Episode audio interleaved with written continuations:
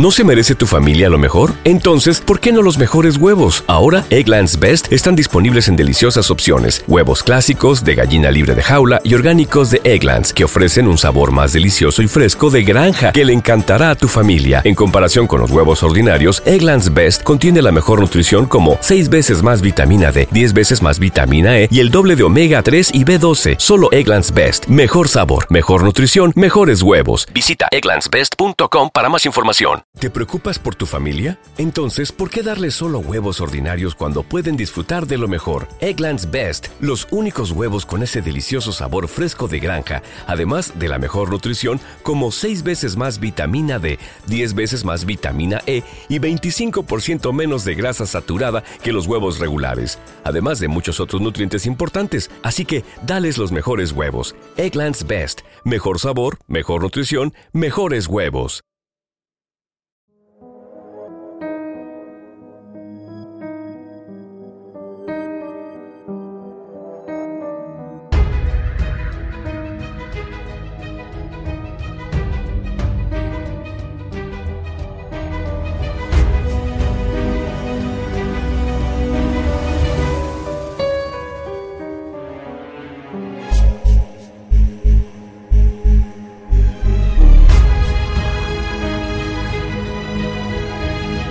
El Conde de Montecristo, de Alexandre Dumas.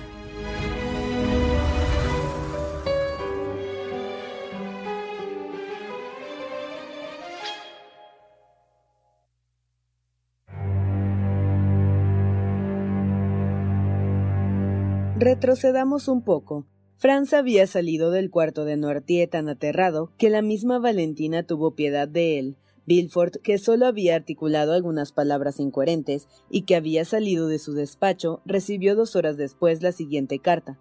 Después de las revelaciones de esta mañana, no podrá suponer el señor de Noirtier de Villefort que sea posible una alianza entre su familia y la del señor Franz de Pinay, que se horroriza el pensar que el señor de Villefort, que parecía conocer los acontecimientos contados esta mañana, no le haya avisado antes.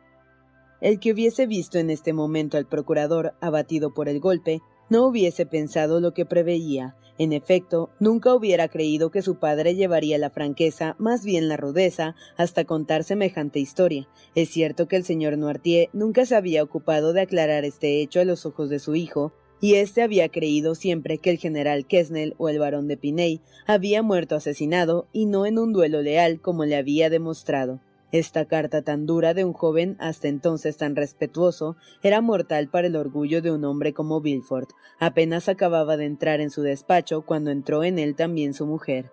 La salida de Franz, llamado por el señor de Noirtier, había asombrado de tal modo a todo el mundo que la posición de la señora de Villefort, que se quedó sola con el notario y los testigos, era cada vez más embarazosa. Entonces la señora de Villefort tomó un partido y salió anunciando que iba a ver lo que ocurría. El señor de Villefort se contentó con decirle que a consecuencia de una discusión entre él, el señor Noirtier y el señor de Piney, el casamiento de Valentina con Franz se había desbaratado.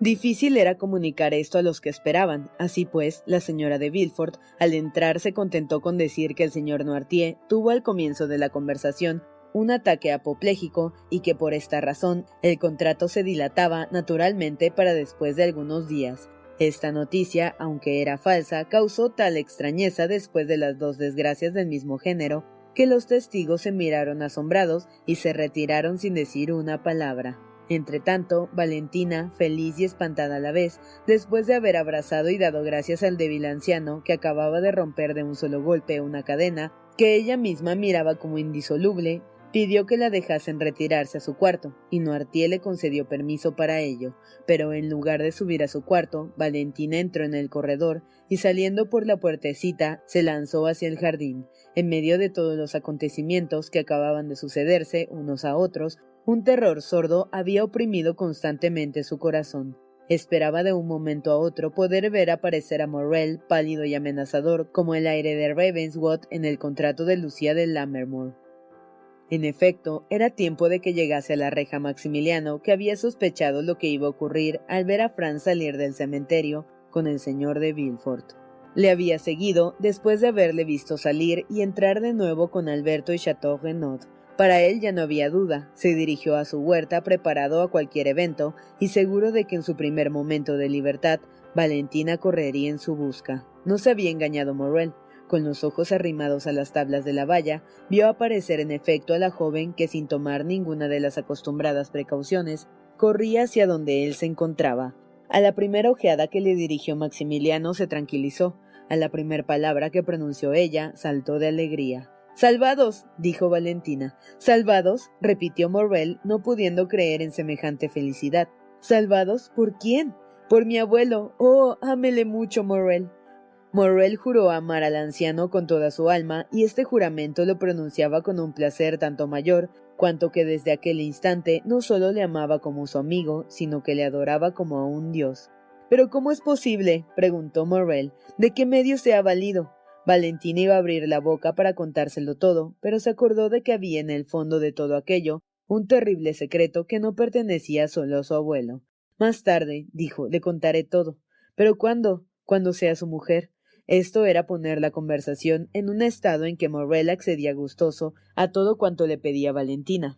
Dijo para sí que bastante era para un día lo que acababa de saber, pero no consintió en retirarse, sino después de haber exigido la promesa de que vería a Valentina al día siguiente por la noche. Esta prometió hacer lo que él quisiera. Todo había cambiado a sus ojos, y seguramente le era menos difícil creer ahora que se casaría con Maximiliano que convencerse una hora antes que no se casaría con Franz. Durante este tiempo, la señora de Villefort había subido al cuarto del señor de Noirtier, que la miró con aquellos ojos sombríos y severos con que acostumbraba hacerlo. Caballero, le dijo ella, no necesito comunicarle que el casamiento de Valentina se ha desbaratado, puesto que aquí es donde ha tenido lugar este acto. Noirtier permaneció inmóvil. Pero, continuó la señora de Villefort, lo que usted no sabe es que yo siempre me había opuesto a tal enlace, y que éste se iba a celebrar a pesar mío. Noirtier miró a su nuera como pidiéndole una explicación. Ahora que se ha deshecho ese matrimonio, por el cual yo sabía la repugnancia que sentía, voy a dar un paso que no podrían dar el señor de Villefort ni su hija. Los ojos de Noirtier preguntaron qué paso era este. Vengo a suplicarle, continuó la señora de Villefort, como la única que tiene derecho a hacerlo, porque no reportaré utilidad alguna de ello, vengo a suplicarle que devuelva la herencia a su nieta. Los ojos de Noirtier permanecieron un instante inciertos. Evidentemente buscaba los motivos de este paso y no podía hallarlos.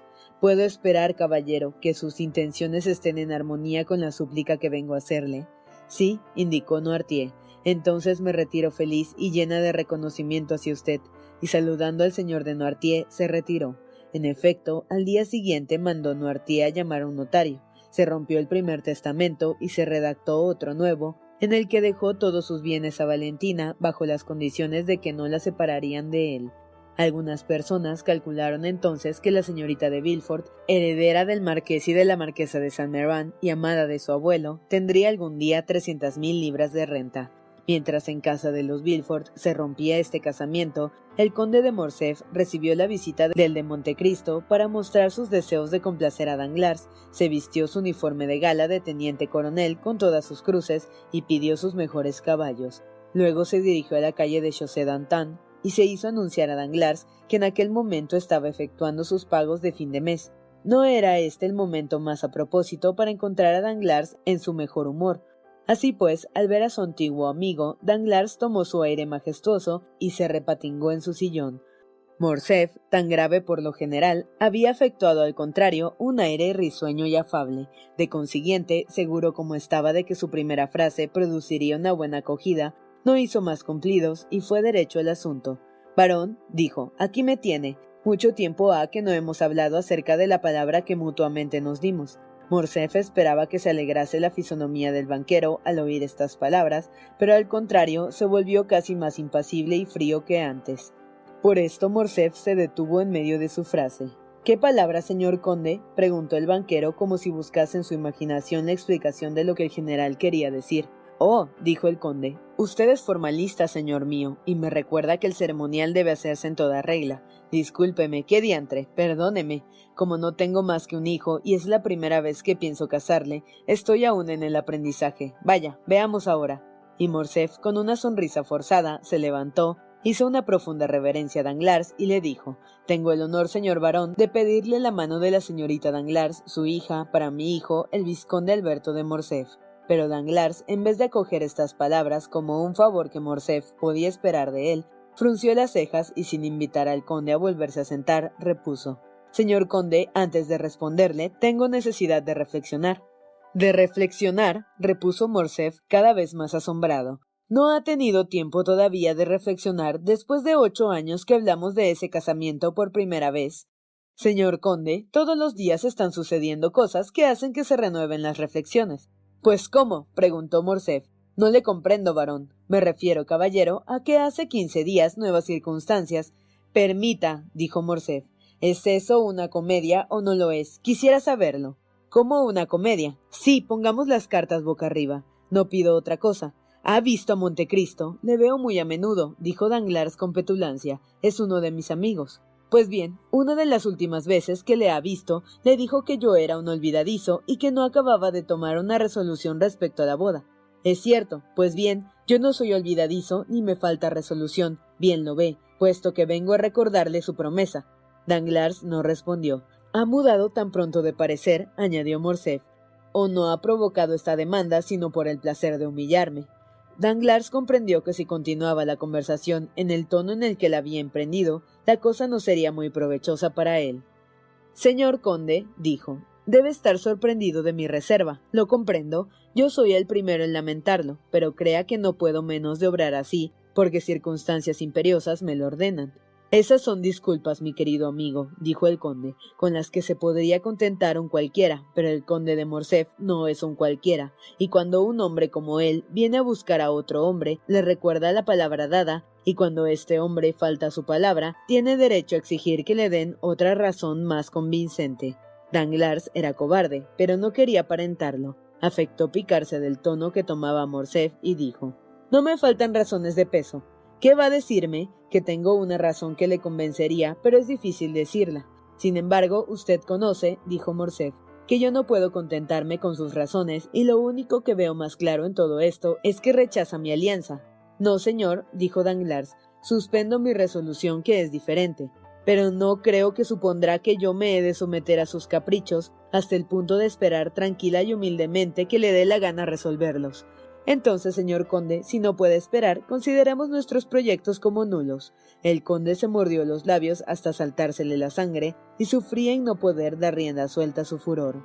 No obstante, comprendiendo que en tales circunstancias el ridículo estaría de su parte, ya había empezado a acercarse a la puerta del salón cuando, reflexionando, volvió sobre sus pasos. Por su frente acababa de cruzar una nube, dejando en lugar del orgullo ofendido las huellas de una vaga inquietud. Veamos, dijo mi querido Danglars, nosotros nos conocemos desde hace muchos años y por consiguiente debemos tener algunas consideraciones uno con otro. Usted me debe una explicación y quiero saber al menos la causa de esta ruptura entre nosotros. ¿Sería mi hijo el que... No se trata de una cuestión personal del vizconde, esto es cuanto puedo decirle, caballero, respondió Danglars con más ironía cada vez.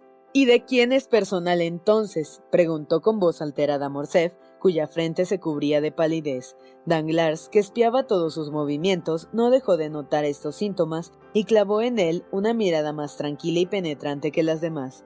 Deme gracia porque no soy más explícito, dijo. Un temblor nervioso que sin duda provenía de una cólera contenida agitaba a Morcerf.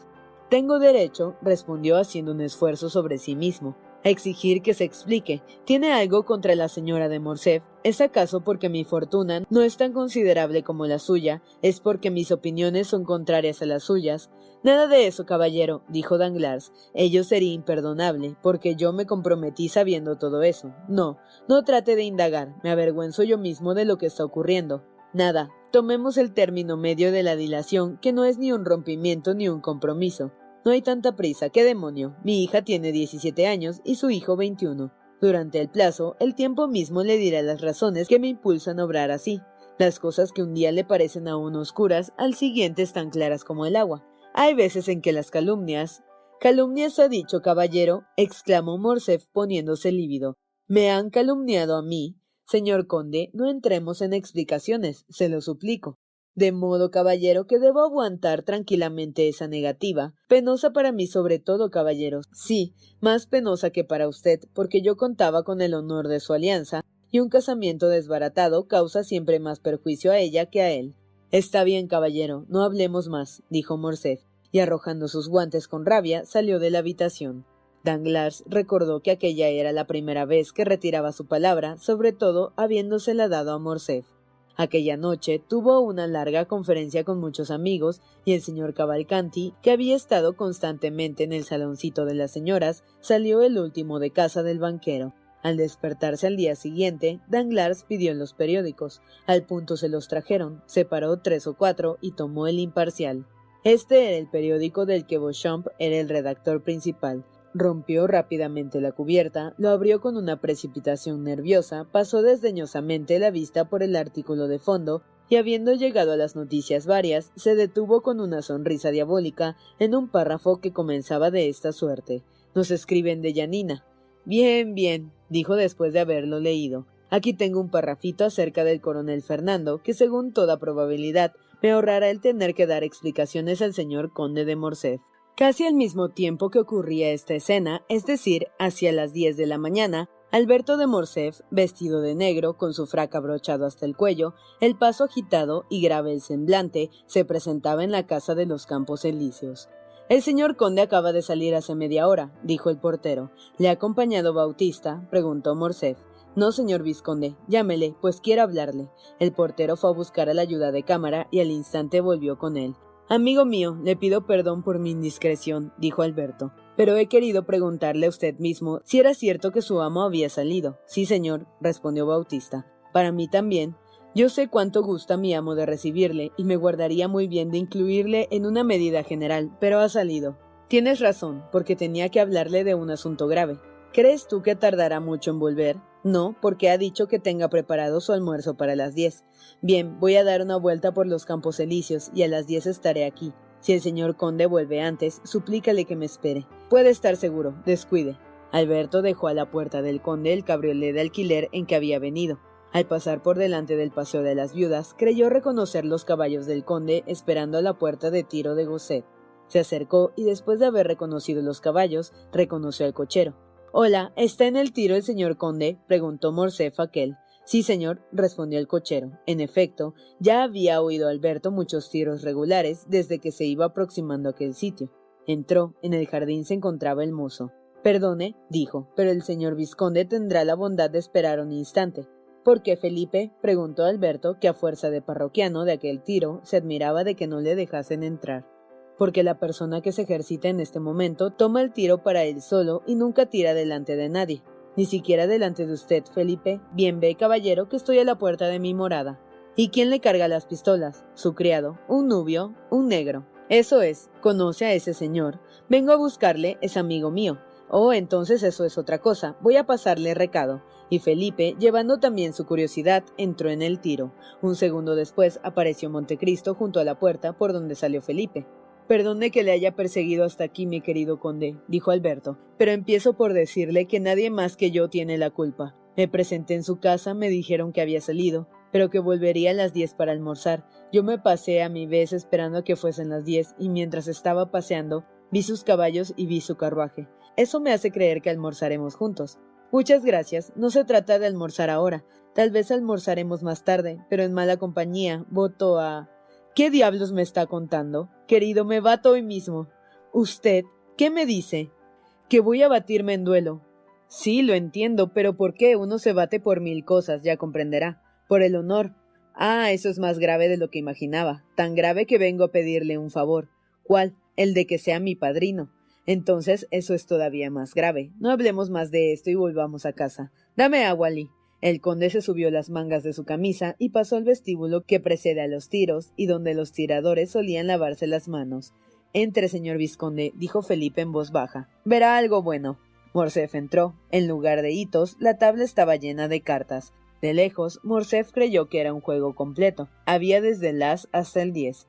Ah, ah, dijo Alberto. ¿A qué juega? Psh, dijo el conde. Estaba terminando una jugada. ¿Cómo? Sí, como ve, no había más que haces y doces, pero mis balas han hecho treces, cinco, siete, ochos, nueves y dieces. Alberto se acercó. En efecto, las balas con líneas perfectamente exactas y distancias iguales habían reemplazado los signos ausentes, agujereando el cartón en el sitio en que debería estar pintado.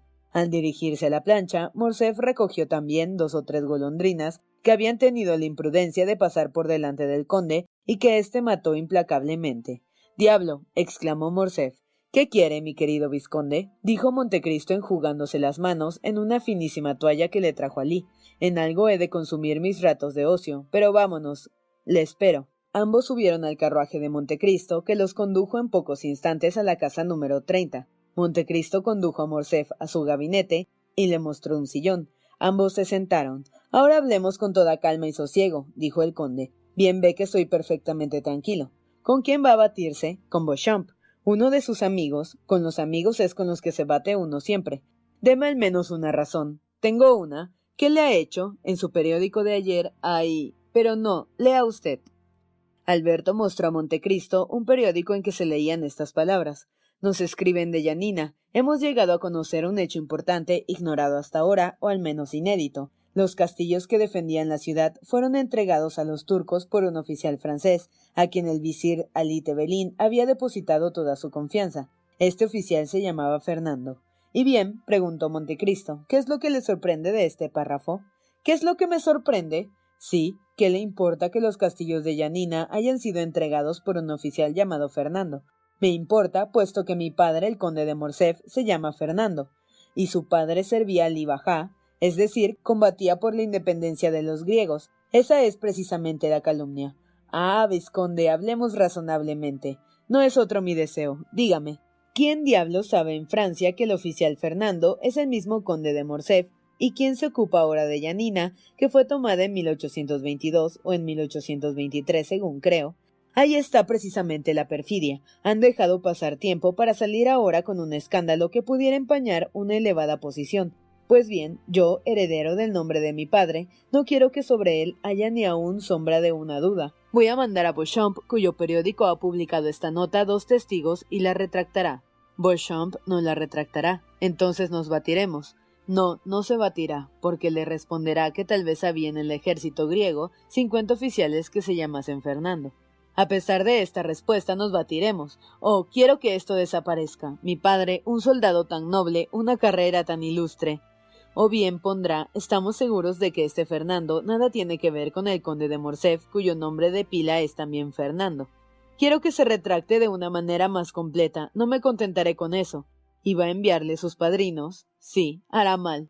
Lo cual quiere decir que me niegue el favor que venía a pedirle, Ah, ya sabe mi teoría respecto al duelo. Creo habérselo dicho en Roma, ¿no se acuerda? Esta mañana hace un momento le encontré en una ocupación que está poco en consonancia con esa teoría. Porque, amigo mío, usted comprenderá que algunas veces es menester salir de sus casillas. Cuando se vive con locos, es preciso también aprender a ser insensato. De momento a otro, alguna calavera, aunque no tenga más motivo que buscar camorra que el que tiene usted para buscársela a Bouchamp, Puede venirme con cualquier necedad, enviarme sus testigos o insultarme en público. Pues bien, tengo que matar a ese calavera. Ah, luego usted también se batiría, naturalmente. Pues bien, entonces, ¿por qué quiere que yo no me bata? No digo que no se bata, sino que un duelo es una cosa muy grave y debe reflexionar. Y él ha reflexionado para insultar a mi padre. Si no ha reflexionado y se lo confiesa, no debe atentar contra él.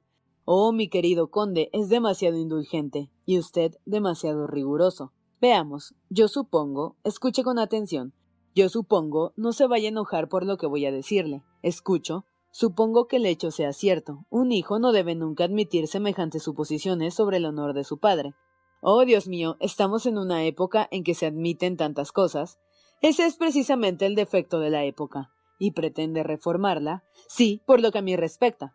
Oh, Dios mío, buen reformista haría, amigo mío. No lo puedo remediar. Es inaccesible a los consejos que le dan de buena fe, no cuando proceden de un amigo. ¿Cree que yo lo sea suyo? Sí. Pues bien, antes de enviar a Beauchamp sus padrinos, infórmese. ¿De quién? Oh, de Aide, por ejemplo. Mezclar en todo esto a una mujer, ¿y qué podrá hacer? decir que su padre no tiene nada que ver con la derrota o con la muerte del suyo, o decirle la verdad si por casualidad su padre hubiese tenido la desgracia. Ya le he dicho, mi querido conde, que no podía admitir esa suposición. Entonces, ¿rehúsa ese medio? Lo rehuso. Absolutamente. Absolutamente. Oiga entonces mi último consejo. Bien, pero que sea el último. No quiere oírlo. Al contrario, se lo pido. No envía a Beauchamp sus padrinos. ¿Cómo? Vaya usted mismo a buscarle. Eso va contra la costumbre. Ese duelo nada tiene que ver con los comunes. Veamos. ¿Y por qué debo ir yo mismo? Porque de ese modo el asunto quedará entre ustedes dos. Explíquese. Si Beauchamp está dispuesto a retractarse, preciso es dejarle el mérito de la buena voluntad. No por eso dejará de hacer lo que le parezca. Si por el contrario, entonces será tiempo de revelar el secreto a los dos extraños. No serán dos extraños, serán dos amigos. Los amigos de hoy son enemigos de mañana. Oh, ¿cómo? Dígalo, Beauchamp. Así pues, así pues, le recomiendo prudencia. ¿Me aconseja que vaya yo mismo a buscar a Beauchamp?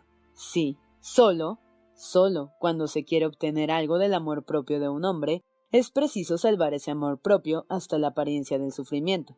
Me parece que tiene razón. Gracias a Dios. Iré solo. Escuche, creo que mejoraría en no ir ni solo ni acompañado. Pero eso es imposible. Haga lo que le digo, le tendrá más cuenta. Pero en ese caso veamos si a pesar de todas mis preocupaciones llegue a efectuarse el desafío, me servirá de testigo. Mi querido vizconde, dijo Montecristo con una gravedad extremada, ya conocerá que en todo estoy pronto a servirle, pero lo que me pide sale ya del círculo de lo que puedo hacer por usted. ¿Por qué? Un día lo sabrá. Pero mientras tanto, dispénseme, es un secreto. Está bien, elegiré a Franz y Chateau Renaud. Perfectamente, Franz y Chateau Renaud son muy a propósito para el caso. Pero en fin, si me bato, me dará una leccioncita de espada o de pistola. No, eso también es imposible. Oh, qué singular es, con que en nada quiere mezclarse. En nada absolutamente. No hablemos entonces más de ello. Adiós, conde. Adiós, vizconde. Morcerf tomó su sombrero y salió. A la puerta encontró su cabriolé y conteniendo cuanto pudo su cólera, se hizo conducir a casa de Beauchamp, que estaba en la redacción. Entonces Alberto se hizo conducir allí. Beauchamp estaba en un salón sombrío y oscuro, como suelen ser las redacciones de periódicos. Le anunciaron a Alberto de Morcerf, dos veces se hizo repetir el anuncio, y mal convencido aún gritó Entre. Alberto entró. Beauchamp lanzó una exclamación de sorpresa al ver a su amigo atravesar por entre los papeles y pisotear con la torpeza hija de la poca costumbre que tenía los periódicos de todos los tamaños que cubrían no el pavimento, sino la mesa en que estaba escribiendo. Por aquí, por aquí, mi querido Alberto, dijo presentando al joven. ¿Qué es lo que le trae por acá? ¿Viene a almorzar conmigo? Veamos, busque una silla. Mire, allá hay una junto a aquel geranio, que es lo único que recuerda que haya hojas en el mundo, además de las de papel. Beauchamp, dijo Alberto, vengo a hablarle de su periódico. ¿Usted, Morcerf, qué desea? Deseo una rectificación. Una rectificación respecto a qué, Alberto, pero siéntate. Pero siéntese. Gracias, respondió Alberto por segunda vez y con un ligero movimiento de cabeza. Vamos, explíquese. Una rectificación sobre un hecho que ataque el honor de mi familia. Vamos, dijo Beauchamp sorprendido. ¿Qué hecho? Me parece que no se pondrá lo que le han escrito de Yanina. ¿De Yanina? Sí, de Yanina. No se haga el ignorante. Palabra de honor que nada sé. Bautista, un número de ayer, gritó Beauchamp. Es inútil, traigo el mío en el bolsillo. Beauchamp leyó, nos escriben de Yanina, etc. Ya puede ver que el hecho es grave, dijo Morcerf, así que Beauchamp lo hubo leído. ¿Ese oficial es pariente suyo? preguntó el periodista. Sí, dijo Alberto sonrojándose. Pues bien, ¿qué quiere que haga por servirle? dijo Beauchamp con dulzura. Quisiera que retractase este hecho, mi querido Beauchamp. Beauchamp miró a Alberto con una atención que anunciaba seguramente mucha bondad. Veamos, dijo, es cosa de tomarlo despacio, porque una retractación es siempre asunto de gravedad. Siéntese, voy a leer otra vez estas tres o cuatro líneas. Alberto se sentó y Beauchamp volvió a leer las líneas acriminadas por su amigo con más cuidado que antes. Ya lo ve, dijo Alberto con firmeza y hasta con sequedad. En su periódico se ha insultado un miembro de mi familia y exijo una retractación. Exige. Sí exijo una retractación. Permítame que le diga, mi querido vizconde, que su lenguaje no es parlamentario.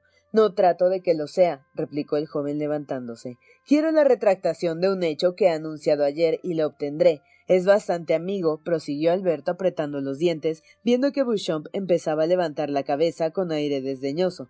Es bastante amigo y por lo mismo supongo que me conoce suficientemente para comprender mi tenacidad en semejante caso. Con palabras como las que acaba de decir Morcerf, conseguirá hacerme olvidar que soy su amigo, como dice. Pero veamos, no nos enfademos y dejémoslo para más adelante. Sepamos quién es ese pariente que se llama Fernando. Es mi padre nada menos, dijo Alberto, el señor Fernando Mondego, conde de Morcef, un veterano que ha visto veinte campos de batalla y cuyas cicatrices se tratan de cubrir con fango impuro. De su padre, replicó Beauchamp, la cosa ya cambia. Ahora comprendo su incomodidad, querido Alberto. Volvamos a leer. Y leyó otra vez la nota, deteniéndose a cada palabra. ¿Pero en dónde ve? preguntó Beauchamp que el Fernando del periódico sea su padre. En ninguna parte, pero lo verán otros, y por eso quiero que se desmiente el hecho. Al oír la palabra quiero, Beauchamp levantó la cabeza para mirar a Morcerf, pero bajándola al instante se quedó un momento pensativo. Desmentirá este hecho, no es verdad, repitió Morcerf con una cólera que iba en aumento y que procuraba reprimir. Sí, dijo Beauchamp. Está bien, dijo Alberto, pero después de que me haya cerciorado de que es falso. ¿Cómo? Sí, la cosa merece la pena de que se aclare y yo la aclararé. ¿Y qué tiene que aclarar? dijo Alberto fuera de sí. Si cree que no es mi padre, dígalo sin rodeos, y si, por el contrario, cree que es él de quien se trata, explíqueme los motivos que para ello tiene. Beauchamp miró a Alberto con esa sonrisa que le era peculiar y que sabía adaptarse a todas las pasiones. Caballero, repuso, puesto que ya debemos tratarnos así, si ha venido a exigirme una satisfacción, debe haberlo hecho desde el principio y no haberme hablado de amistad y de otras cosas ociosas como las que tengo la paciencia de oír hace media hora. Sepamos, es por este terreno por el que debemos marchar en lo sucesivo. Sí, en el caso de que no retracte la infame calumnia. Entendámonos y dejemos a un lado las amenazas, señor Alberto Mondego, vizconde de Morcef. No acostumbro sufrir las de mis enemigos y con mucho más motivo de mis amigos, es decir, que tiene formal empeño en que desmiente el hecho acerca del general Fernando, hecho que, bajo mi palabra de honor, aseguro no haber tenido parte. Sí, lo quiero, dijo Alberto, cuya mente empezaba a extraviarse. Sin lo cual nos batiremos, continuó Bouchamp con la misma calma. Sí, replicó Alberto levantando la voz. Pues bien, dijo Bouchamp, ahí va mi contestación. Yo no he insertado ese hecho ni lo conozco, pero con su conducta me ha llamado la atención acerca de él. Subsistirá, pues, hasta que sea desmentido o confirmado por quien corresponda. Caballero, dijo Alberto levantándose, tendré el honor de enviar mis padrinos. Discutirá con ellos el sitio y las armas. Está bien. Y esta tarde, si le parece, o mañana más tardar, nos veremos.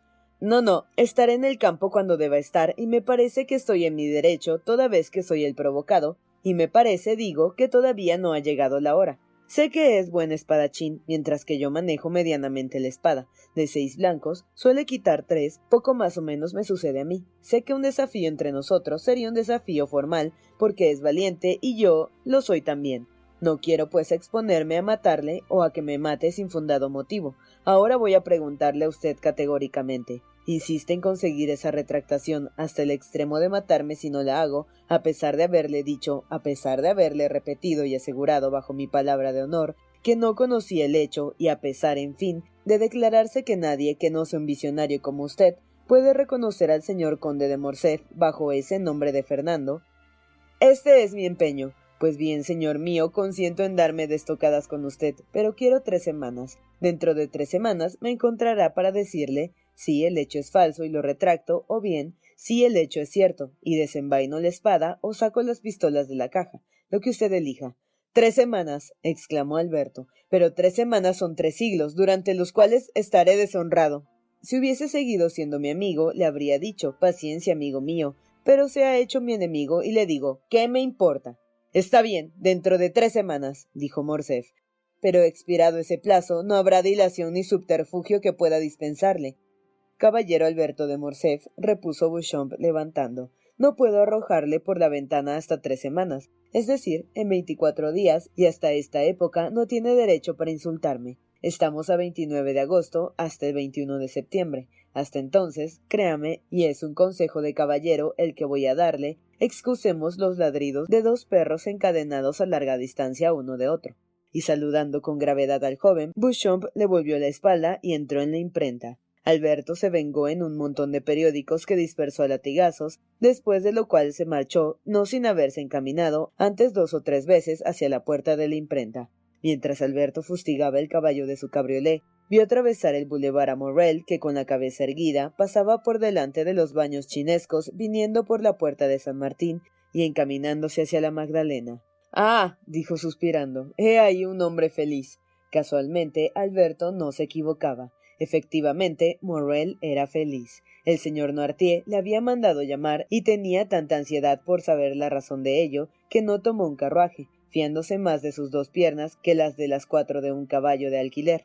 Partió pues ligero como un rayo y se dirigió por la calle Mesley al arrabal de San Honoré. Caminaba con paso gimnástico y el pobre Barbás apenas podía seguirle. En algo había de verse que Morrel tenía treinta y un años y Barbás sesenta. El primero estaba ebrio de amor y el segundo sofocado por el gran calor. Estos dos hombres de intereses y de edad tan diversos semejaban las dos líneas que formaban el triángulo que separadas de su base se reúnen en el vértice. El vértice era el señor Noirtier que envió a buscar a Morrel, recomendándole la prontitud, recomendación que con gran disgusto de Barbás seguía al pie de la letra. Al llegar, Morrel no estaba cansado. El amor confiere alas, pero Barbás, que hacía mucho tiempo que no amaba, apenas podía moverse. El viejo servidor hizo entrar a Morrel por la puerta secreta, cerró la del despacho y no tardó mucho en oírse el rumor de un vestido cuyos bordes rozaban el suelo y anunciaban la visita de Valentina. Estaba encantadora con el traje de luto. Noirtier acogió benévolamente al joven y recibió con agrado las muestras de gratitud que éste le daba por la maravillosa intervención que había salvado a Valentina y a él de la desesperación. Su mirada se dirigió enseguida a la joven, que sentada a cierta distancia esperaba que se le invitase a hablar, y aquella mirada era toda una pregunta. Noirtier la miró también a su vez. ¿Digo lo que me ha encargado? preguntó ella. Sí, respondió Noirtier. Señor Morrel, añadió entonces Valentina al joven que la miraba absorto. Mi abuelo tenía mil cosas que decirle, hace tres días que me las ha confiado, y le he enviado a buscar hoy para que yo se las repita. Lo haré, ya que me ha escogido como su intérprete, sin cambiar una sílaba ni separarme en lo más mínimo de sus intenciones. Ah, le escucho, espero con impaciencia. Hable, hable. Valentina bajó los ojos, lo que pareció de buen agüero para Morrel, porque ella era débil en los momentos en que se sentía dichosa. Mi padre quiere dejar esta casa, dijo. Barbás se ha encargado de buscar una que nos convenga. Pero, señorita, usted a quien el señor Noirtier quiere y necesita, dijo Morrel. Yo, dijo la joven, no dejaré a mi abuelo. Estamos ya de acuerdo en esto. Mi habitación será contigua a la suya. El señor de Villefort me dará su consentimiento para vivir junto a mi abuelo o me lo rehusará. En el primer caso, parto ahora mismo. En el segundo, esperaré a ser mayor, lo que solo tarda diez meses, y entonces, libre, independiente y con una buena fortuna y. ¿Y? preguntó Morrel, y con la autorización de mi abuelo le cumpliré la promesa que le he hecho pronunció Valentín estas palabras con una voz tan débil que Morrel no las hubiera comprendido sin el grande interés que en ello tenía. He expresado bien sus intenciones, mi querido abuelo, añadió Valentina dirigiéndose al señor Noirtier. Sí, respondió el anciano. Establecida en casa de mi abuelo, el señor Morrel podrá venir a verme en casa de este bueno y digno protector, y si el lazo que nuestros corazones ignorantes o caprichosos han empezado a formar parece suave y presenta garantías de una dicha futura, Ay, según dicen, los corazones inflamados por los obstáculos se enfrían fácilmente al cesar estos. Entonces el señor Morrel me pedirá a mí misma y yo le atenderé. Oh, dijo Morrel queriendo arrodillarse ante el anciano como ante un dios y ante Valentina como ante un ángel. Oh, ¿qué he hecho yo en toda mi vida para merecer tanta aventura? Hasta entonces, continuó la joven con su voz pura y severa, es necesario respetar las conveniencias, la voluntad de nuestros padres, con tal de que no signifique separarnos para siempre. En una palabra, y la repito porque ella lo dice todo, esperaremos. Y los sacrificios que esta palabra impone, dijo Morrel, le juro que sabré cumplirlos con resignación y con honor. Así pues, continuó Valentina dirigiendo una dulce mirada que penetró hasta el corazón de Maximiliano. No más imprudencias, amigo mío no comprometa la que de hoy en adelante se considera destinada a llevar pura y dignamente su nombre. Morrel puso la mano sobre su corazón. Noirtier los contemplaba con la mayor ternura. Arras, que había permanecido en el fondo del gabinete, como persona para quien nada hay oculto, sonreía enjugando las gotas de sudor que se desprendían de su calva frente. Ay, Dios mío, qué calor tiene este buen Barbás, dijo Valentina. Ah, es que he corrido mucho, señorita, pero debo hacer justicia al señor Morrel. Corría más que yo. Noirtier indicó con los ojos una salvilla en que había una botella de limonada y un vaso. La limonada que faltaba la había tomado poco antes el señor Noirtier. Toma, buen Barbás, toma, porque veo que diriges una mirada codiciosa a la limonada. Es cierto, dijo Barbás, que me muero de sed y que bebería de buena gana un vaso de limonada a su salud. Bebe, pues, le dijo Valentina, y vuelve enseguida. Barbás se llevó la salvilla y apenas había llegado al corredor, cuando entre la puerta que dejó medio abierta le vieron echar para atrás la cabeza para apurar el vaso que había llenado Valentina. Se despidió esta de Morrel en presencia de su abuelo, cuando se oyó resonar en la escalera la campanilla del señor de Villefort. Ello era señal de que llegaba alguna visita, y Valentina miró al reloj. Son las doce, dijo. Hoy es sábado. Querido abuelo, es sin duda el médico. Noirtier hizo una señal afirmativa. Va a venir aquí. Es necesario que el señor Morrel se retire. ¿No es verdad, abuelo? Sí, respondió éste. Barbás, gritó Valentina. Barbás, ven. Se oyó la voz del criado que respondía. Voy, señorita. Barbás va a acompañarle hasta la puerta y ahora acuérdese de una cosa, y es que mi abuelo le encarga que no dé ningún paso que pudiera comprometer nuestra dicha. En este momento entró Barbás. ¿Quién ha llamado? preguntó Valentina. El doctor Dabriñi, dijo Barbás que no podía tenerse en pie. ¿Qué le ocurre, Barbás? le preguntó Valentina. El anciano no respondió, miraba a su amo con ojos desencajados y con las manos agarrotadas buscaba apoyo para poder sostenerse. Pero va a caer. gritó Morrel. En efecto, el temblor que se había apoderado de Barbás aumentaba gradualmente, y sus facciones alteradas por los movimientos convulsivos de los músculos de la cara anunciaban un ataque nervioso de los más intensos. Las miradas de Noirtier, al ver así a Barbás, dejaban traslucir todas las emociones capaces de agitar el corazón de un hombre. Barbás dio algunos pasos para acercarse a su amo. Ah, Dios mío, Dios mío, señor. Pero, dijo, ¿pero qué tengo yo para? Padezco mucho, no veo. Mil puntas aceradas me atraviesan el cráneo. Oh, no me toquen, no me toquen. Tenía los ojos completamente fuera de las órbitas, la cabeza caída hacia atrás y el cuerpo frío y rígido. Valentina, espantada, lanzó un grito. Morrel la tomó en sus brazos como queriéndola defender de un peligro desconocido. Señor Dabriñi. señor Dabriñi. gritó Valentina con voz apagada. Venga. socórranos. Barbás dio una vuelta sobre sí mismo, retrocedió cuatro o cinco pasos atrás, tropezó y fue a caer a los pies del señor Noirtier, sobre cuya rodilla apoyó una mano gritando Amo mío, mi buen amo. En aquel instante el señor de Villefort, atraído por los gritos, se presentó a la puerta del cuarto. Morrel abandonó a Valentina, medio desmayada, y se retiró escondiéndose en un ángulo de la sala detrás de una cortina. Pálido, cual si una venosa serpiente hubiera aparecido a sus ojos, dejó caer una mirada helada sobre el desgraciado que agonizaba. Noirtier estaba impaciente y aterrorizado. Su alma volaba al socorro del pobre anciano, su amigo, más que su criado. Se veía en su frente el terrible combate entre la vida y la muerte. Sus venas estaban hinchadas y sus músculos contraídos. Barras, con la faz fatigada, los ojos sanguinolentos y el cuello caído, yacía en tierra, dando golpes en el suelo con las manos, mientras que sus piernas, tiesas y endurecidas, no podían doblarse. Una ligera espuma cubría sus labios y apenas respiraba. Bilford permaneció un instante espantado, fijos los ojos en este cuadro que se le ofreció a sus ojos al entrar en el cuarto, y sin haber visto a Morrel. Doctor, doctor. gritó dirigiéndose a la puerta. Venga, venga pronto. Señora, señora, señora. gritaba Valentina llamando a su madrastra y sosteniéndose en la pared de la escalera. Venga, venga pronto y traiga sus frascos de sales. ¿Qué ocurre? preguntó con voz metálica la señora de Villefort.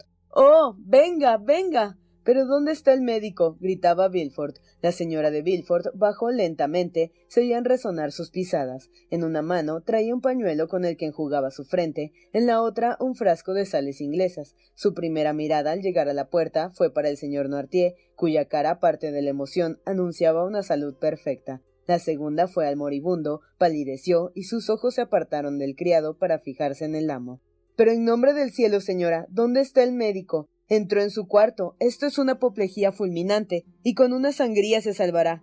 ¿Hace mucho rato que ha comido? preguntó la señora de Villefort, eludiendo la cuestión. Señora, dijo Valentina, aún no se ha desayunado, pero esta mañana han dado mucho para cumplir ciertas diligencias que le encargó el señor, que le encargó mi abuelo, y a su vuelta ha tomado solamente un vaso de limonada. Ah, dijo la señora de Villefort, ¿Por qué no lo tomó de vino? La limonada estaba ahí en la botella de mi abuelo. El pobre Barras tenía sed y ha bebido lo que encontró. La señora de Villefort se estremeció. Noirtier le dirigió una profunda mirada. Señora, dijo Villefort, le he preguntado dónde está el señor de Abrigny. Responde en nombre del cielo. Está en el cuarto de Eduardo, que se halla algo indispuesto, contestó, no pudiendo eludir por más tiempo su respuesta. Villefort se encaminó hacia la escalera para ir a buscarle en persona. Espere, dijo su mujer, dando su frasco a Valentina. Va a sangrarlo sin duda. Me vuelvo a mi cuarto porque no puedo soportar la vista de la sangre. Y siguió a su marido. Morrel salió del ángulo sombrío en que se había ocultado. Nadie había reparado en él, tanta era la confusión que reinaba en la casa. Marches enseguida, Maximiliano, le dijo Valentina, y espere que le avise antes de volver. Parta. Morrel consultó con un gesto al señor Noirtier, que había conservado su sangre fría y que le respondió afirmativamente con otro. Apretó contra su corazón la mano de Valentina y salió por el pasadizo secreto, al mismo tiempo que el señor de Villefort y el doctor entraban por la puerta del lado opuesto. Barbás empezaba a volver en sí, la crisis había pasado, y el infeliz quería hincarse de rodillas. El señor de Abrigny y Villefort le llevaron a un sillón. ¿Qué ordena, señor? preguntó Villefort. Que me traigan agua y éter. ¿Tienen casa? Sí. Que vayan inmediatamente a buscar aceite de terevino y un emético. Vaya, dijo el señor de Villefort. Y ahora que todos se retiren. ¿Yo también? preguntó tímidamente Valentina. Sí, señorita, dijo el doctor. Usted antes que todos. Valentina miró con asombro al señor de Abrigny, abrazó al señor Noirtier y salió. Enseguida el doctor cerró la puerta con aire sombrío. Mire, mire, doctor, vuelve en sí. Era un ligero ataque. El señor de Abrigny sonrió con tristeza. ¿Cómo se siente, Barbás? preguntó al enfermo. Algo mejor, señor.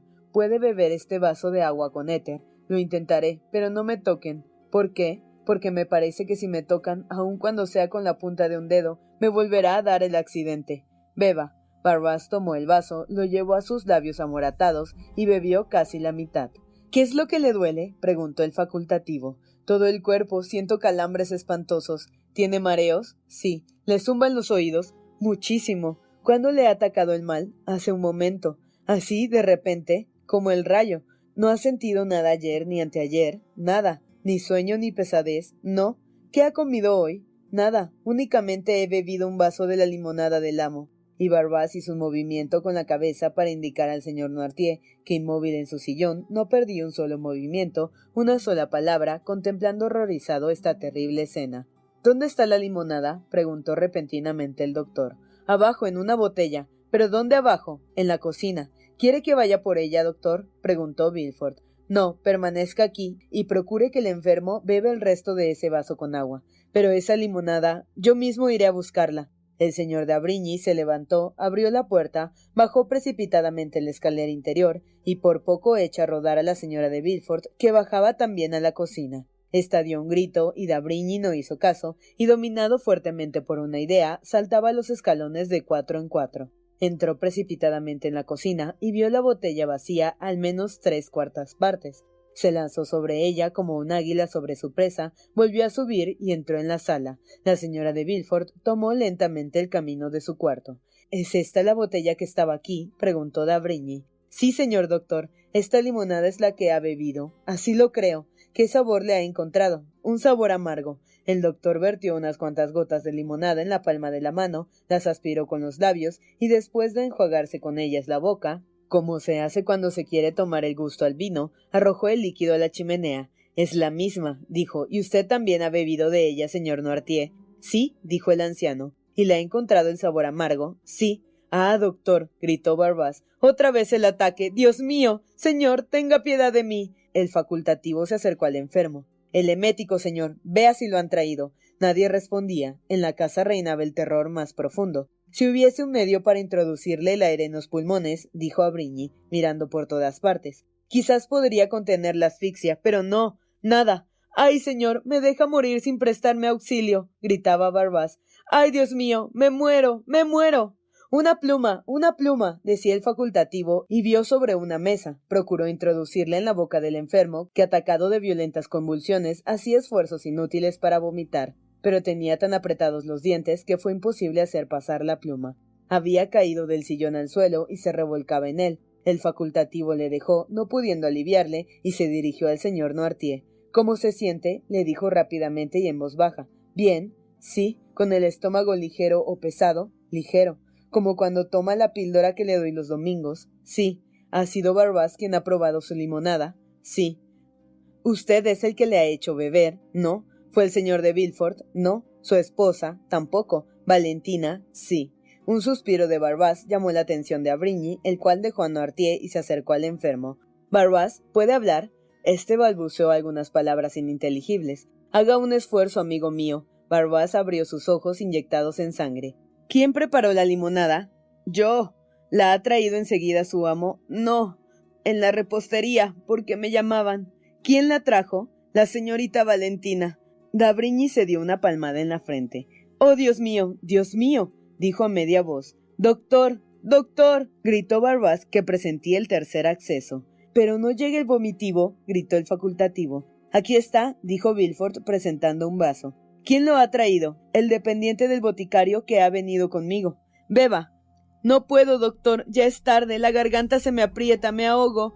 Oh, mi corazón, mi corazón. ¡Qué infierno! ¿Sufriré de este modo mucho tiempo? No, no, amigo mío. Dentro de poco ya no sufrirá.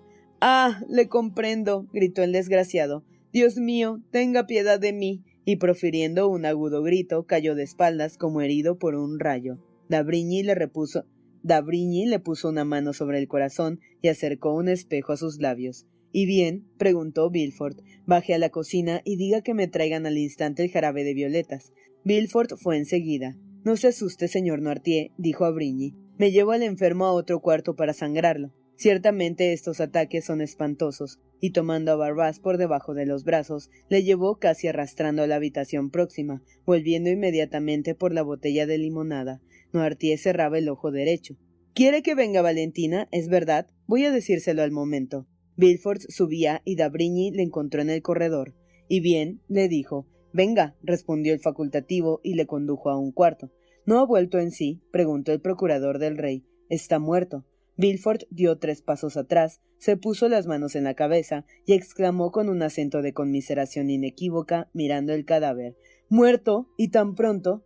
Oh, sí, muy pronto, dijo Abrigny. Pero eso no debe admirarle. El señor y la señora de San Meran murieron también de repente. Ah, se tarda poco en morir en su casa, señor de Villefort.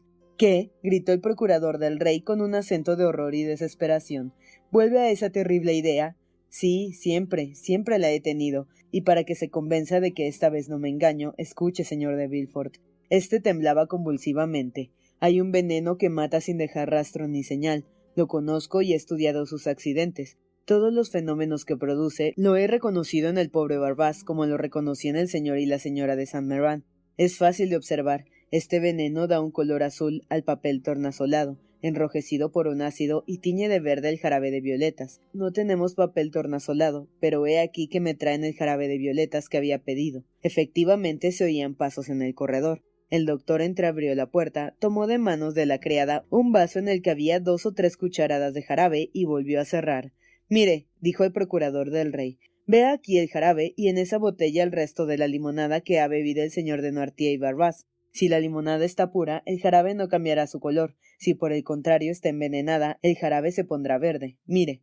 El doctor vertió algunas gotas de limonada en el vaso y al instante una especie de nube se formó en el fondo. Tomó al principio un color azulado, después de zafiro opaco y últimamente verde esmeralda. Al llegar a este color se fijó, por decirlo así, en él para no variar. El experimento no dejaba duda alguna. El desdichado Barbás ha sido envenenado con la nuez de San Ignacio, dijo a Briñi, y lo afirmaré así ante Dios y ante los hombres. Bilford no respondió, levantó los brazos al cielo, abrió sus espantados ojos y cayó sobre un sillón como si le hubiese herido un rayo. ¿No se merece tu familia lo mejor? Entonces, ¿por qué no los mejores huevos? Ahora, Egglands Best están disponibles en deliciosas opciones. Huevos clásicos, de gallina libre de jaula y orgánicos de Egglands, que ofrecen un sabor más delicioso y fresco de granja que le encantará a tu familia. En comparación con los huevos ordinarios, Egglands Best contiene la mejor nutrición como 6 veces más vitamina D, 10 veces más vitamina E y el doble de omega 3 y B12. Solo Egglands Best. Mejor sabor, mejor nutrición, mejores huevos. Visita egglandsbest.com para más información. ¿Te preocupas por tu familia? Entonces, ¿por qué darles solo huevos ordinarios cuando pueden disfrutar de lo mejor? Eggland's Best, los únicos huevos con ese delicioso sabor fresco de granja, además de la mejor nutrición, como 6 veces más vitamina D, 10 veces más vitamina E y 25% menos de grasa saturada que los huevos regulares, además de muchos otros nutrientes importantes. Así que, dales los mejores huevos. Eggland's Best, mejor sabor, mejor nutrición, mejores huevos.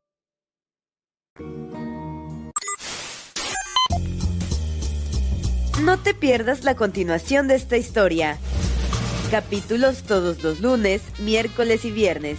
Suscríbete. El Cuentero, con historias para tus oídos.